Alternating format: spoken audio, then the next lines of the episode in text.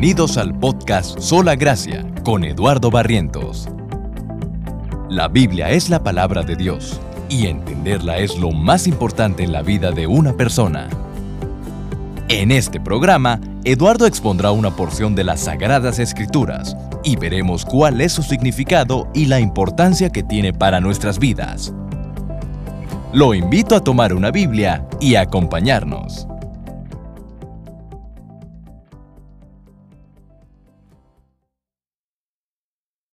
Vamos a comenzar el estudio esta tarde, por favor. En sus Biblias vamos a Mateo capítulo 9. Vamos a ver hoy del versículo 9 hasta el versículo 13. Y a continuación, después de, de Mateo, vamos a ver Lucas capítulo 5, versículo 27 al 32. Voy a comenzar en el Evangelio de Mateo. Mateo 9, versículo 9 al 13. Dice así. Cuando Jesús se fue de allí, vio a un hombre llamado Mateo sentado en la oficina de los tributos, y le dijo, ven tras mí. Y levantándose, lo siguió. Y estando él sentado a la mesa en la casa, muchos recaudadores de impuestos y pecadores llegaron y se sentaron a la mesa con Jesús y sus discípulos. Cuando los fariseos vieron esto, dijeron a sus discípulos, ¿por qué come su maestro con los recaudadores de impuestos y pecadores? Al oír Jesús esto, dijo, los que están sanos no tienen necesidad de médico, sino los que están enfermos. Pero vayan y aprendan lo que significa misericordia quiero y no sacrificio, porque no he venido a llamar a justos, sino pecadores. Y vamos a leer a continuación Lucas capítulo 5, versículo 27 al 32.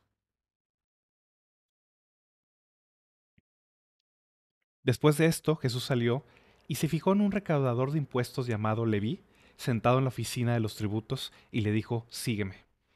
Y él, dejándolo todo, se levantó y lo seguía.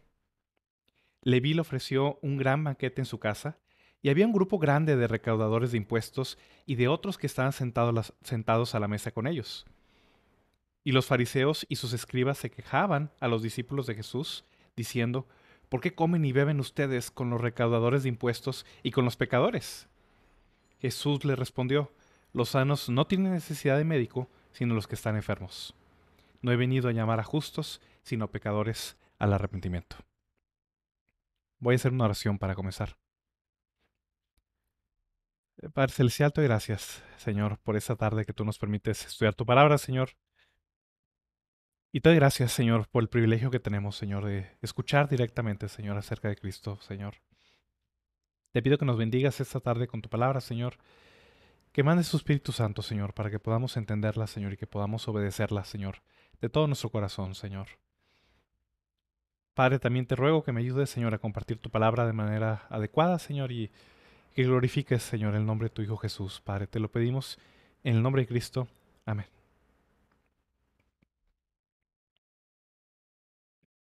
Como hemos visto en las semanas anteriores, conforme avanzamos en la historia del Señor Jesús, en el Evangelio de Mateo y en el resto de los Evangelios, se van a dar cuenta que el Señor Jesús fue adquiriendo una serie de enemigos dentro del pueblo de Israel, principalmente compuestos por los religiosos, eh, por los líderes religiosos que había en esa época, los escribas, los fariseos, los saduceos, los principales sacerdotes, etcétera, principalmente. Y estos grupos religiosos se opusieron a Jesús y siempre buscaban una manera de calumniarlo, de hablar mal de él, de buscar demeritarlo, tanto en su persona como su carácter ante el pueblo. Ellos buscaron decir varias cosas acerca de Cristo, por ejemplo, una vez lo llamaron samaritano y endemoniado. Lo pueden leer en Juan capítulo 8, versículo 48. Acusaban a Jesús de ser samaritano y endemoniado. Otra vez lo acusaron de expulsar a los demonios por Belcebú o Satanás, el príncipe de los demonios. Lo pueden leer en Mateo 12, 24. También en varias ocasiones acusaron a Jesús de ser un engañador, de ser un falso Mesías, un hombre blasfemo. Lo pueden ver, por ejemplo, en Juan capítulo 7, versículo 12, como alguien que engañaba al pueblo o un engañador. Y más acusaciones de ese tipo. Algo interesante es que de todas las acusaciones que los líderes religiosos habían lanzado contra Jesús, había una acusación en particular que tenía algo de cierto. Si ustedes ven en Mateo capítulo 11, versículo 19, Jesús menciona acerca de esta acusación. Dice Mateo 11, 19. Vino el Hijo del Hombre que come y bebe y dicen, miren a un amigo glotón y bebedor de vino, amigo de recaudadores de impuestos y de pecadores. Algo de esta acusación, no la primera parte, donde lo acusaban de comedor y, y bebedor, no, pero dice Jesús, lo acusaban de ser un amigo de recaudadores de impuestos y pecadores. Esa parte era verdadera. Esa parte era sumamente escandalosa para los líderes religiosos y era algo que Jesús hacía. Varias veces en los evangelios vamos a ver que lo acusan de lo mismo. Si regresamos otra vez a Mateo 9, versículo 11, que lo acabamos de leer, cuando Jesús acude a esta cena organizada por Mateo, dice el versículo 11, cuando los fariseos vieron esto, dijeron a sus discípulos, ¿por qué come su maestro con los recaudadores de impuestos y pecadores? Era una acusación real que estaban haciendo contra Jesús. Esto no lo estaban inventando. Jesús comía, se asociaba, tenía comunión con personas de ese tipo.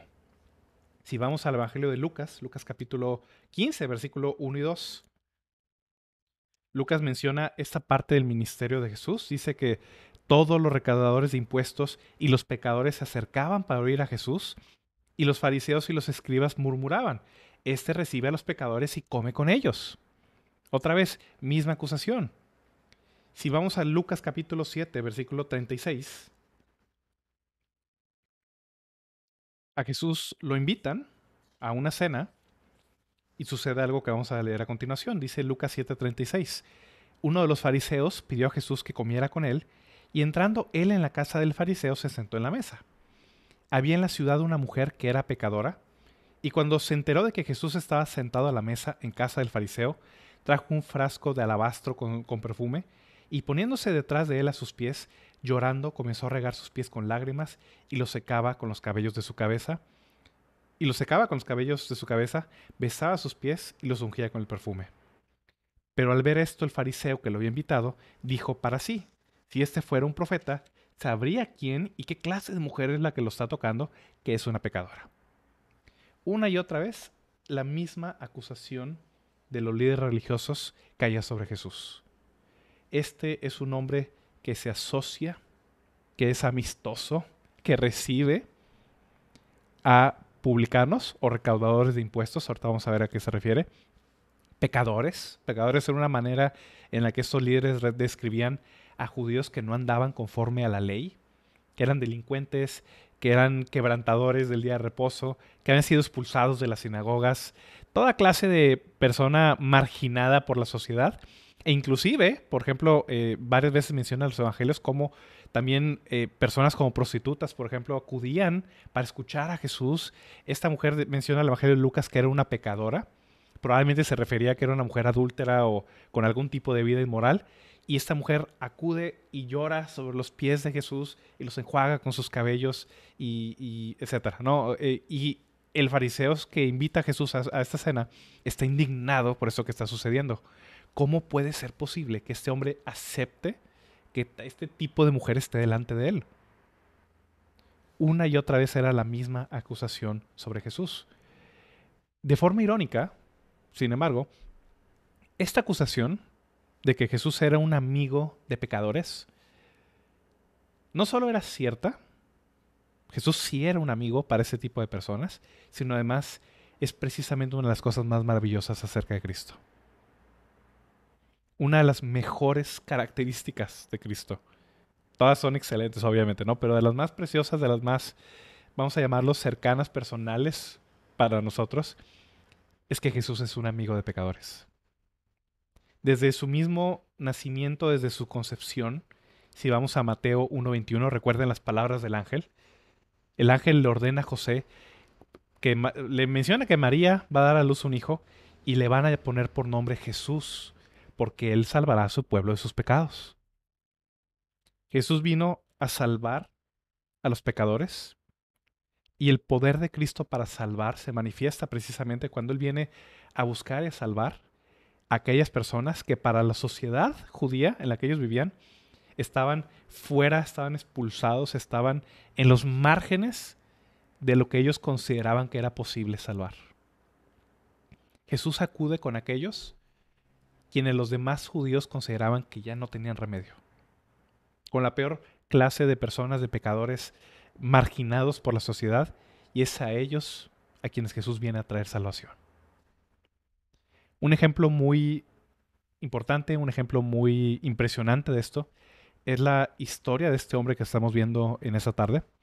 Esta es una historia muy particular y muy especial porque al hombre que estamos viendo a continuación, en el versículo 9, es precisamente el autor de este evangelio, conocido como Mateo o Leví. Aparentemente tenía estos dos nombres, o posiblemente, posiblemente Leví era o su nombre o el nombre familiar, y Mateo quizás un apodo este, puesto por Jesús, no lo sabemos. Pero este hombre, que es el autor de este evangelio, según Mateo, eh, que fue eventualmente uno de los doce apóstoles seleccionados por Jesús, describe su conversión, describe el llamado que él recibió por parte de Cristo.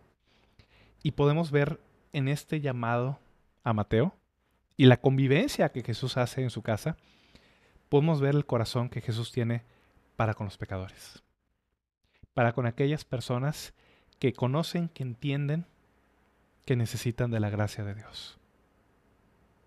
Vamos a ver lo que sucede en esa historia. Vamos a comenzar primero, en el versículo 9, perdón. Vamos a ver primero el llamado del maestro. Versículo 9. Cuando Jesús se fue de allí, vio a un hombre llamado Mateo sentado en la oficina de los tributos, y le dijo, ven tras mí. Y levantándose, lo siguió. Jesús había estado ya año y medio enseñando, predicando, sanando personas por toda Galilea, principalmente Capernaum, Capernaum era su base de operaciones, era la ciudad donde él se hospedaba principalmente. Habíamos visto en capítulos pasados que esa era la ciudad donde vivían Pedro y Andrés, también Jacobo y Juan, esta, primer, este primer grupo de hermanos a quienes Jesús llama para ser sus discípulos. Y todo indica que Jesús se quedaba, se hospedaba en la casa de Simón Pedro. Vemos cómo él se hospedaba ahí, sanó a la suegra de Simón, etc. Jesús ya tenía para este momento año y medio de estar predicando, enseñando, sanando personas. La fama de Jesús empezaba a expandir no solo en Capernaum, sino en toda esa región de Galilea. E inclusive, dice el Evangelio de Mateo, que su fama empezó a oírse en Siria, del otro lado del Jordán, en Judea, en otras regiones más alejadas de donde estaba Jesús. Jesús camina por la calle y al ir caminando encuentra un hombre llamado Mateo que estaba sentado en, el, en la oficina o en el banco, este, menciona otra traducción, vamos a llamarlo una mesa, no, era una oficina este, en forma como tal, cobrando los tributos o cobrando los impuestos. No sabemos mucho de la vida del apóstol Mateo. La realidad es que hay muy pocos datos acerca de su vida, acerca de dónde es, acerca de más detalles personales acerca de él. Pero hay algunas cosas interesantes que conocemos acerca de Mateo. La principal de ellas es que él era un publicano o un recaudador de impuestos. La, palabra que usa la Reina Valera es publicano. Es una palabra que ya no utilizamos muy eh, seguido en español. Algunas traducciones modernas, como la Biblia de las Américas, lo traduce como recaudador de impuestos. esa era la función que él realizaba. Y tenemos que entender un poco qué era lo que hacían esas personas. Los judíos habían sido conquistados por el imperio romano. Estaban bajo este dominio de extranjeros y como parte de ese dominio que los romanos tenían sobre ellos, les cobraban tributo o impuesto. Llamarle impuesto es un decir, porque esos impuestos no eran utilizados como nuestro, como se supone que deben ser utilizados nuestros impuestos aquí en México para mejorar nuestra eh, vida pública, nuestras calles, las escuelas, etc. Realmente ese dinero no era para ellos, no era para la nación, era dinero que era recolectado por las autoridades romanas y se enviaba a Roma era dinero, dinero que iba para el emperador y para sostener al imperio romano. Entonces, más que impuesto es un tributo propiamente. Y las personas que, o más bien, el imperio romano contrataba o conseguía personas de los mismos pueblos que ellos habían conquistado para que esas personas recabaran los impuestos por ellos. Esto lo hacían porque pues, eran personas que conocían al pueblo, conocían las costumbres y sabían pues, cómo, hacerse, cómo eh, hacer esta labor ¿no? de, cobrar impuestos. En la sociedad judía, esto hacía que los recaudadores de impuestos, que los publicanos, fueran primero personas muy odiadas en todos los aspectos. Eran increíblemente odiados los publicanos por varias razones. Primero, eran considerados traidores a su nación, a su patria. Mateo, al estar trabajando para el imperio romano y al estar recolectando estos tributos de los invasores, pues era considerado un traidor por parte de los demás judíos. De entrada eso ya producía odio hacia los publicanos o los recaudadores de impuestos. Segundo, los recaudadores de impuestos solían ser ladrones. ¿Por qué? El imperio romano les exigía que ellos levantaran cierta cantidad de tributo, que ellos tenían que reportar y tenían que entregar eh, al imperio. Todo lo demás que ellos recabaran, cualquier otro dinero adicional que ellos pudieran cobrar o pudieran exigir de las personas, era la comisión que ellos se llevaban. Entonces, peor todavía que trabajar para el enemigo, que eso ya de por sí era bastante malo, esas personas además eran ladrones, solían pedir más de lo que el imperio romano exigía y eso traía mucha carga sobre las personas de manera económica. Ya de por sí la vida era muy difícil y todavía aquellas personas que tenían alguna profesión, ya sea de carpintero, de pescador, de ganadero, de lo que sea, llegaban los publicanos y les cobraban más todavía que lo que el imperio romano les exigía. Entonces Mateo, sin duda alguna, era un hombre increíblemente odiado por ser un traidor a su patria, de entrada. Segundo, claramente, eh, obviamente era un ladrón. Estas personas vivían de eso, su comisión era cobrar más que lo que el imperio romano exigía. Peor todavía, los recaudadores de impuestos solían ser extorsionadores. Si ellos no podían cobrar a la buena, vamos a decirle, el tributo o el impuesto que ellos exigían, conseguían ya sea soldados a sueldo o conseguían malhechores para con violencia extorsionar a las personas para que les pagaran lo que les debían. O lo que ellos exigían, más bien. Esto es como las personas o los delincuentes que hoy en día van a los pequeños negocios y piden piso o protección, vamos a decirlo. Era lo mismo que hacían los publicanos. Y al ser tan odiados por ser traidores, ladrones, extorsionadores, solían los, los eh, publicaron los recaudadores de impuestos, solían ser expulsados de las sinagogas. Ningún judío quería juntarse con ellos. Los líderes religiosos los expulsaban de las sinagogas, no tenían acceso en absoluto a la vida común del pueblo. Las mismas familias de los publicanos los solían rechazar. Los publicanos solían ser desheredados por sus familias. Algunas familias inclusive llegaban al punto donde les hacían un funeral, los consideraban muertos y expulsados de la familia. Y esa era la vida en la que eh, estaban eh, inmersos los publicanos. Eso hacía que los recaudadores de impuestos, al ser tan odiados y tan excluidos de la vida del pueblo, pues sus únicos amigos, las únicas personas con las que ellos se pudieran juntar y pudieran convivir, pues eran otra gente igual de marginada que ellos.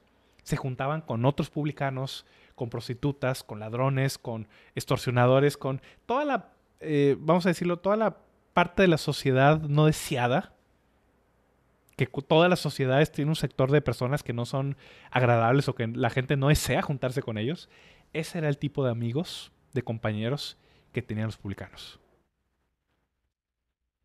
Los publicanos, si bien vivían una vida eh, con comodidades económicas, eran personas sumamente odiadas, despreciadas por el pueblo y vivían a los márgenes de la sociedad. Esa era la vida de Mateo. Él está en esta tarde realizando su trabajo, está cobrando el tributo o el impuesto eh, que exigía el imperio romano, más, más la comisión que él se llevaba. Jesús pasa por ahí y entonces le hace un llamado directo a Mateo.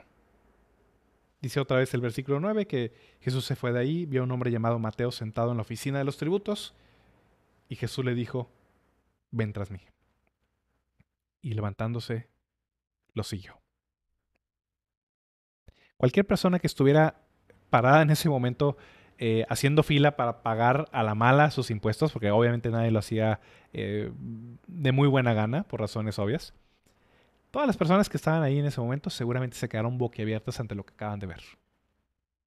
Jesús era un maestro, un rabino, para, ante ellos era pues un maestro, un rabino, un profeta empieza a hacerse de fama entre el pueblo Y sin embargo, se detiene a la mesa de este hombre terrible, de este recaudador de impuestos. Y no solo se detiene y le habla, le pide que lo siga y que forma parte de su grupo de discípulos. Esto es algo muy impresionante. Mateo probablemente ya conocía a Jesús. Jesús lleva año y medio eh, predicando eh, en esa región y en ese pueblo específicamente. Y Mateo, al ser un recaudador de impuestos y al estar expulsado de la sinagoga, no podía acudir este, a la sinagoga, mucho menos al templo de Jerusalén. La única manera en la que él hubiera podido escuchar la palabra de Dios era a través de escuchar la predicación de Jesús. Jesús no solo enseñaba en la sinagoga, sino también enseñaba en los campos, en los montes, en las casas, etc. Entonces seguramente Mateo durante este año y medio, la única oportunidad que él ha tenido de escuchar la palabra de Dios es a través de escuchar a Jesús predicando. Claramente podemos asumir que había cierto interés de Mateo en escuchar, en conocer a Jesús, el, el oír su palabra, el oír su enseñanza. Pero entonces Jesús hace algo bastante arriesgado para ambos. Este llamado que Jesús hace a Mateo es arriesgado para Jesús y es arriesgado para Mateo mismo. ¿Por qué? Es arriesgado para Jesús porque Jesús está poniendo su reputación, vamos a decir, su creciente reputación en juego al llamar como discípulo a un hombre que toda la sociedad consideraba como alguien indigno, como alguien inmundo para los demás judíos. Y además, Mateo está en un riesgo porque la profesión de recaudador de impuestos, pues es una profesión eh, donde el imperio romano claramente en el momento que tú les dejaras de producir o, o abandonaras su puesto, podía conseguirse a alguien que con suficiente dinero lo convencieran para realizar tu labor. Jesús está llamando a un hombre que cualquier sector de la población judía pudiera considerar escandaloso el siquiera recibirlo en tu grupo, mucho menos hacerlo parte de tus discípulos. Y Mateo está abandonando la fuente de ingresos bastante atractivos. Obviamente ellos se arriesgaban al odio del pueblo por el dinero. La verdad es que ser publicano pagaba muy bien. Eran hombres extremadamente ricos. Y sin embargo, Mateo abandona toda esa vida, abandona su profesión, abandona ese dinero mal habido que él está ganando para seguir a Jesús. Lucas nos da un poquito más de detalle acerca de esto si regresamos a Lucas capítulo 5. Lucas menciona acerca de Leví y dice que el versículo Lucas 5, 27. Después de esto Jesús salió y se fijó en un recaudador de impuestos llamado Leví, sentado en la oficina de los tributos, y le dijo, sígueme. Y él, dejándolo todo, se levantó y lo seguía. Mateo responde de forma inmediata al llamado de Jesús. Abandona esa vida, abandona su profesión de recaudador de impuestos, abandona las grandes ganancias que él recibía de eso y decide dejarlo todo para ser un discípulo de Jesús. Este hombre, de manera súbita, de manera impresionante, de manera dramática, ha sido transformado, ha sido cambiado totalmente por el llamado de Jesús. Dejando toda esa vida, la vida que él conocía, la vida con la cual él había producido muchísimo, la abandona para seguir el llamado de Jesús y lo sigue. En ese momento Mateo es un hombre transformado, es un hombre diferente. Vamos a ver a continuación la cena que él hace con el maestro. Versículo 10 y 11. Y estando él, se refiere a Jesús, sentado a la mesa en la casa, muchos recaudadores de impuestos y pecadores llegaron y se sentaron a la mesa con, con Jesús y sus discípulos. Cuando los fariseos vieron esto, dijeron a sus discípulos, ¿por qué come su maestro con los recaudadores de impuestos y pecadores? Algo muy hermoso este, este pasaje, ¿Qué es lo primero que hace Mateo cuando sigue a Jesús? Aquí se menciona de manera muy breve, en el mismo Evangelio de Mateo, Mateo no menciona mucho detalle acerca de esto. Lucas nos da un poco más de detalle. Si regresamos a Lucas capítulo 5, versículo 29, dice que Leví le ofreció un gran banquete en su casa y había un grupo grande de recaudadores de impuestos y de otros que estaban sentados a la mesa con ellos. Este hombre, en la emoción, en el amor, en la transformación que él ha recibido por parte de Cristo, decide organizar un gran banquete en su honor. Probablemente de todos los discípulos, este es el hombre que tenía la mejor casa, era el hombre que tenía los mejores recursos para hacer un gran banquete. Decide invitar a Jesús y a los seguidores, a los discípulos que él ya tenía en ese momento.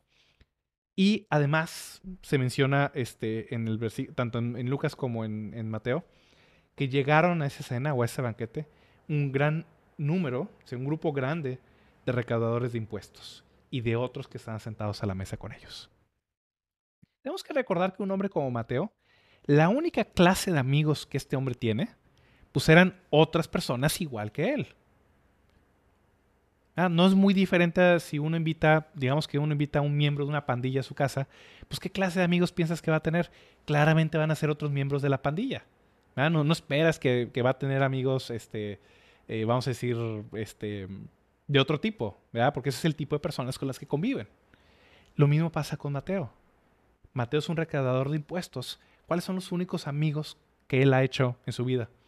Otros recaudadores de impuestos, otras personas extorsionadoras, ladrones, eh, marginados de la sociedad judía. Y son esas personas las que acuden y se sientan a la mesa a convivir con Jesús. Aún en nuestros días, la comida, o sea, el acto de comer, es un acto social. Obviamente la comida es indispensable para todos nosotros. Y pudiéramos comer solos, podemos comer solos. De hecho, cuando la necesidad lo amerita o, etcétera, eh, todos nosotros hemos comido de manera individual, de manera solitaria nuestros alimentos.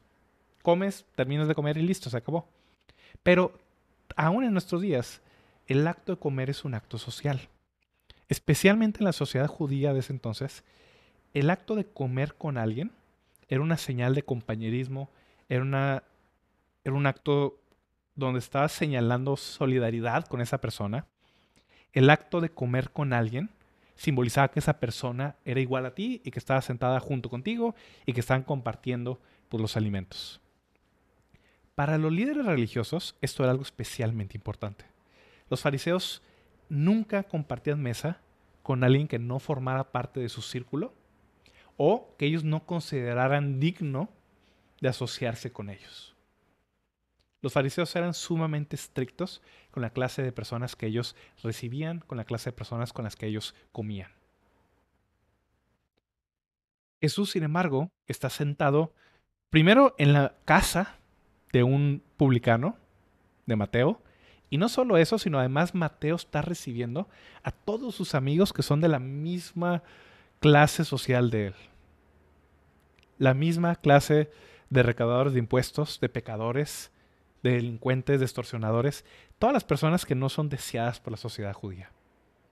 Jesús no solo se sienta con ellos, sino come con ellos, convive con ellos, y eso causa un escándalo, un chisme impresionante en todo el pueblo.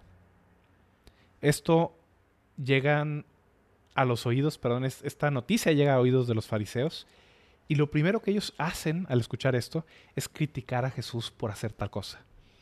Si regresamos a Mateo 9, versículo 11, dice que cuando los fariseos vieron esto, dijeron a sus discípulos, ¿por qué come su maestro con los recaudadores de impuestos y pecadores? Esto produce ofensa, esto produce escándalo en ellos. Para ellos el hecho que Jesús estuviera comiendo con ellos pareciera como que Jesús aprobara sus vidas, que Jesús estuviera de acuerdo con la manera en que estas personas vivían, y eso los ofende muchísimo. ¿Cómo puede ser que un maestro de la ley, un rabino, está haciendo tal cosa? ¿Por qué su maestro come con, con esa clase de personas? Ese es el escándalo que produce la gracia de Dios, la gracia del Señor Jesucristo cuando toca la vida de los pecadores. Las personas que no se consideran pecadoras, las, personas que no piensan que ellos mismos son pecadores o que tienen necesidad, al igual que ellos, de un Salvador, son las personas que se ofenden. Son las personas que se ofenden y que levantan esta objeción a la gracia de Dios. Esta fue la acusación, el escándalo que trajeron los fariseos ante Jesús. ¿Por qué su maestro come con esa clase de personas? Con esta gente inmunda, indigna. ¿Cómo puede ser posible eso? ¿Cuál es la respuesta de Jesús para ellos? Jesús le responde con dos razones y da una conclusión que los fariseos nunca entendieron. Jesús expone las razones por las cuales Él acepta, Él come, Él convive con esa clase de personas y describe la misión a la cual Él vino a este mundo. Vamos a ver del versículo 12 al 13. Al oír Jesús esto, dijo, los que están sanos no tienen necesidad de médico, sino los que están enfermos. Pero vayan y aprendan lo que significa misericordia quiero y no sacrificio, porque no he venido a llamar a justos, sino pecadores. ¿Cuáles son las dos razones que Jesús da de por qué está haciendo esto? Primero, Jesús les dice, los sanos no tienen necesidad de médico, sino los enfermos.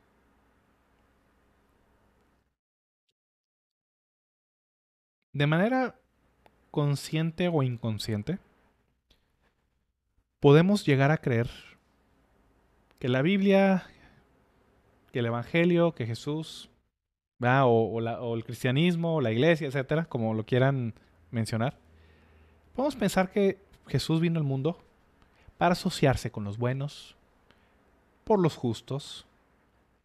Hay gente que piensa, bueno, pues es que la iglesia este, son un montón de santurrones, aquellos que piensan que sus vidas este, son muy buenas delante de Dios. Y hay gente que tiene esa impresión de los cristianos, ¿no? Que tristemente sí hay personas que se consideran de esa manera, tristemente y que se identifican con Cristo a pesar de que realmente no lo son. Pero ese es otro tema. El problema con los fariseos es que ellos piensan que son esos, que ellos son los sanos, que ellos son aquellos justos que no necesitan de Cristo, que sus vidas son agradables delante de Dios, que no tienen ninguna necesidad de salvación y que por lo tanto el Mesías cuando viniera, pues los tiene que recibir, los tiene que aceptar a ellos y tiene que dejarlos pasar en su reino. Porque ellos consideraban ser aquellas personas dignas de entrar y de recibir ese reino. Sin embargo, Jesús cambia sus expectativas y describe su misión, describe el por qué vino este, a este mundo de esta manera. Los sanos no tienen necesidad de médico, sino los enfermos. El problema con los fariseos es que ellos piensan que son sanos, piensan que no son pecadores, o que si han pecado, no importa porque su justicia es mucho mayor que cualquier pecado que ellos hayan cometido en sus mentes. Y esta es la razón por la cual ellos rechazaron a Cristo. Cuando Jesús los enfrentó a su pecado, ellos se rehusaron a aceptar su condición, rehusaron aceptar la gracia de Dios, se consideraron mejor que eso, se consideraron demasiado dignos de la gracia de Dios, y eso fue lo que los terminó condenando. Jesús dice palabras similares en Juan capítulo 9. Si vamos a Juan capítulo 9, versículo 39 41. Jesús dijo, yo vine a este mundo para juicio, para que los que no ven, vean, y para los que ven se vuelvan ciegos. Algunos de los fariseos que estaban con él oyeron esto y le dijeron, ¿acaso también somos ciegos? Jesús les dijo, si ustedes fueran ciegos, no tendrían pecado, pero ahora porque dicen vemos, su pecado permanece. Jesús en otro pasaje llama a los fariseos ciegos, guías de ciegos. Eran ciegos espirituales ciegos a su condición delante de Dios, ciegos a su propio pecado, ciegos ante la majestad y la santidad increíble de Dios que no puede tolerar en absoluto el pecado. Y esa ceguera espiritual los hacía creer que ellos veían. Los hacía creer que ellos eran mejores de lo que realmente era. Y esa justicia propia, esa idea de que ellos eran los sanos, los justos, los que no necesitaban de Cristo, fue lo que los terminó condenando. Y al contrario, venían estos pecadores, estos publicanos, malhechores, prostitutas, todo tipo de, de persona este, de, lo más marginado de la sociedad judía, ellos llegaban arrepentidos a los pies de Jesús, pidiendo su perdón y buscando la salvación. Y son a ellos, a esas personas que aceptaban su pecado, que aceptaban su condición, a los que Cristo recibió y los trató como sus amigos. Jesús le dice a los fariseos, los sanos no tienen necesidad de médico, sino los enfermos. Cristo es el doctor del alma. Él viene no por aquellos que no piensan que están enfermos, sino por aquellos que ven el pecado en su propio corazón y aceptan que necesitan el perdón y la gracia de Cristo en sus vidas. Cristo es el salvador de los pecadores. Si no eres un pecador o no te consideras, si no te consideras un pecador, que es lo correcto más bien, tú te estás alejando, te estás excluyendo a ti mismo de la misión de Jesús de salvar a los pecadores. No solo esto era algo grave para los fariseos. Jesús les dice una segunda cosa. Versículo 13 pero vayan y aprendan lo que significa misericordia quiero y no sacrificio. ¿A qué se refiere Jesús con esto? Jesús está aludiendo, está citando un pasaje del libro del profeta Oseas. Si vamos a Oseas en el Antiguo Testamento, Oseas capítulo 6, versículos del 4 al 6, este reclamo lo hace Dios al pueblo de Israel. O sea, 6 del 4 al 6. ¿Qué haré contigo, Efraín? ¿Qué haré contigo, Judá? Porque la lealtad de ustedes es como nube matinal y como el rocío que temprano desaparece. Por tanto, los he despedazado por medio de los profetas, los he matado con las palabras de mi boca, los juicios sobre ti son como la luz que sale. Porque me deleito más en lealtad que en el sacrificio, y el conocimiento de Dios que en holocaustos. ¿Qué es lo que Dios les estaba reclamando a través de Oseas?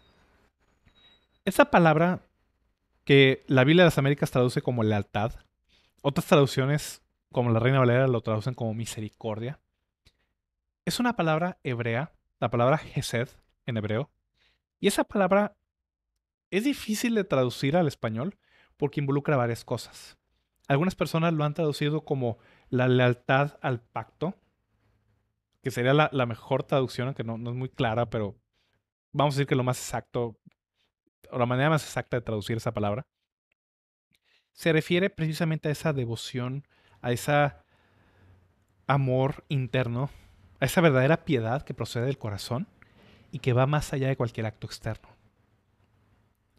¿Qué es lo que Dios le está reclamando a los judíos a través del profeta Oseas? Ellos eran muy religiosos. El pueblo de Judá presentaba sus sacrificios. Tenía un templo grandísimo, hermoso, de oro, este, con un sacerdocio bien organizado. Las personas traían toda clase de ofrendas de animales, de, eh, de frutos, de semillas, etcétera, para presentarlos delante de Dios. Y todo eso parecían ser actos de piedad eh, bastante devotos y bastante piadosos. Sin embargo, Dios les dice, prefiero su corazón, prefiero su lealtad, su misericordia, su devoción interna al holocausto, al sacrificio externo que ustedes están presentando. Jesús toma el mismo reclamo del profeta Oseas y lo aplica a los fariseos que lo están escuchando. Vayan y aprendan. Ustedes que conocen la ley, como el apóstol reclama, el apóstol Pablo reclama en otra ocasión, aquellos que conocen la ley no obedecen a la ley, no entienden lo que la ley dice, prácticamente lo que Jesús les está reclamando. Vayan y aprendan lo que significa misericordia quiero, se refiere a esto, Gesed, a la devoción, la piedad verdadera y no sacrificio. Jesús más adelante aplica las palabras del profeta Isaías cuando le dice, este pueblo de labios me honra, pero su corazón está lejos de mí. Los fariseos eran muy religiosos, eran hombres cuidadosos de cada detallito externo que la ley exigía, al punto de diezmar, de dar el diezmo de cada pequeña semilla, eh, hortaliza, pequeña cosita que ellos tenían, y sin embargo su corazón estaba alejado de Dios. Vayan y aprendan lo que significa misericordia quiero y no sacrificio.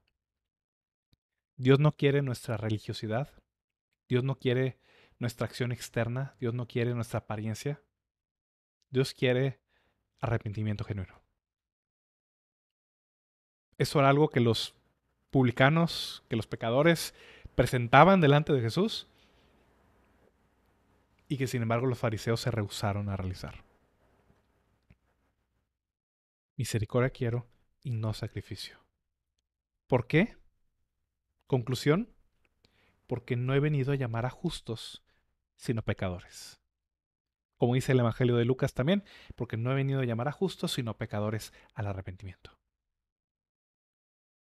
Hay una historia muy interesante que contaba Charles Spurgeon. Esta historia es de Spurgeon, no es mía, pero se me hizo sumamente interesante. Spurgeon contaba la historia de un barrendero que trabajaba en las calles de Londres. era un hombre que barría las calles de la ciudad.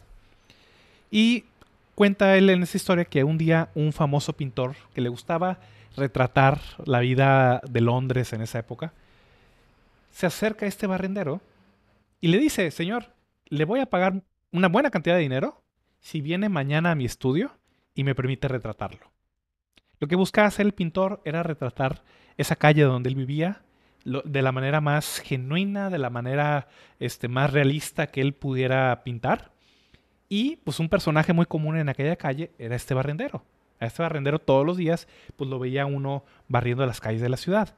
Este hombre pues solía estar desaliñado, este, con la barba larga, sucio, con su escoba, eh, etcétera, ¿no? Y es normal dado pues el trabajo que él tenía. Las calles eran mucho más sucias en esa época que las calles modernas que tenemos hoy en día. Cuando este barrendero acuerda con el pintor de ir al día siguiente este, a que lo retratara, el barrendero se emociona, piensa, wow, me van a retratar, voy a estar en una pintura, y lo que hace es que se baña, se arregla, se peina, se corta su barba que la tenía toda desaliñada, consigue su mejor ropa, se cambia los zapatos, deja la escoba en la casa y va súper feliz a presentarse en la casa del pintor para que lo retrate. El problema es que cuando el pintor lo ve llegando de esa manera, inmediatamente lo rechaza y le dice, amigo, eso no era lo que yo tenía en la mente. Tú tenías que venir tal como tú estás todos los días. Esa es la pintura que yo quiero retratar. Lo siento, en el estado en el que tú vienes, yo no puedo trabajar contigo. Y este barrendero se fue decepcionado a su casa. ¿Cuál es el punto de la historia? De la misma manera, Cristo nos está llamando a todos a la salvación. La salvación, el llamado a la salvación de Cristo no es para algunos cuantos, no es para una élite exclusiva, no es para lo mejor de, de, lo mejor, entre comillas, de la sociedad, es para todo el mundo. Pero este llamado, o para responder a este llamado, solamente se nos acepta venir de una manera, como pecadores como lo que somos. Así como el barrendero no podía ser recibido más que como él estaba, como él era, así era la manera en la que el pintor lo quería recibir, porque eso era lo que el pintor necesitaba para retratar en esa pintura. Cristo está llamando a pecadores al arrepentimiento. Si tú piensas que puedes venir a Cristo tratando de cambiar tu vida primero, de mostrarte una persona más respetable, más religiosa, tratando tú de este, ocultar o cambiar o reformar tu vida de cierta manera y entonces venir a Cristo de esa manera, te tengo la mala noticia que Cristo no te va a recibir así. De la misma manera que los fariseos fueron rechazados por Cristo por la justicia propia que ellos tenían, si tú piensas que hay algo en ti que vaya a hacer que Cristo te acepte, estás muy equivocado. Lo único que Cristo busca de ti es que tú vengas a Él como estás, como pecador.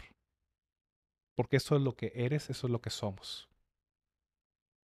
Cristo no vino al mundo para sanar a aquellos que se hacen los sanos, aquellos que tratan de disimular la enfermedad que tienen y poner una sonrisa y, y hacer como que no pasa nada. Cristo es el médico que vino a sanar a los enfermos. Cristo es el Salvador que vino a salvar a los pecadores. Si tú no has acudido a Él, porque, ya sea porque pienses que no lo necesitas, o porque pienses que eres extremadamente malo y que Cristo no te va a recibir, te tengo buenas noticias para ti. Cristo vino a salvar a pecadores como tú y como yo. Lo único que se nos pide es acudir tal como estamos. Si tú crees en el Señor Jesucristo, si tú lo recibes en tu corazón, Él te va a salvar, así como eres, así como estás. Él transformará tu vida. Él te dará ese cambio de ropas que necesitas. Nadie más. Voy a hacer una oración para terminar. Padre Celestial, Señor, de todas las cosas, Padre, que los fariseos dijeron sobre Cristo, Señor, definitivamente, Padre, está la más maravillosa de todas, Padre.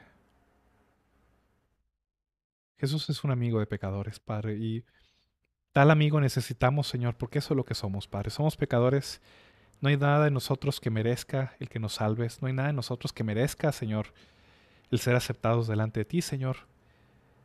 Pero te doy gracias, Padre, porque a pesar de lo que somos, Señor, y a pesar de cómo somos, Cristo vino al mundo para salvar a los pecadores, Señor. Obra, Señor, en las personas que están escuchando este mensaje, Señor.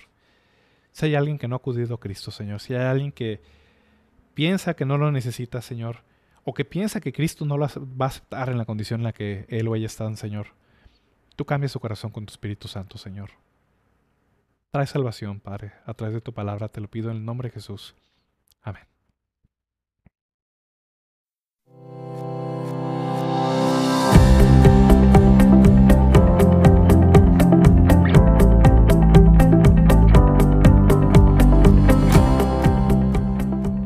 Gracias por escuchar este episodio.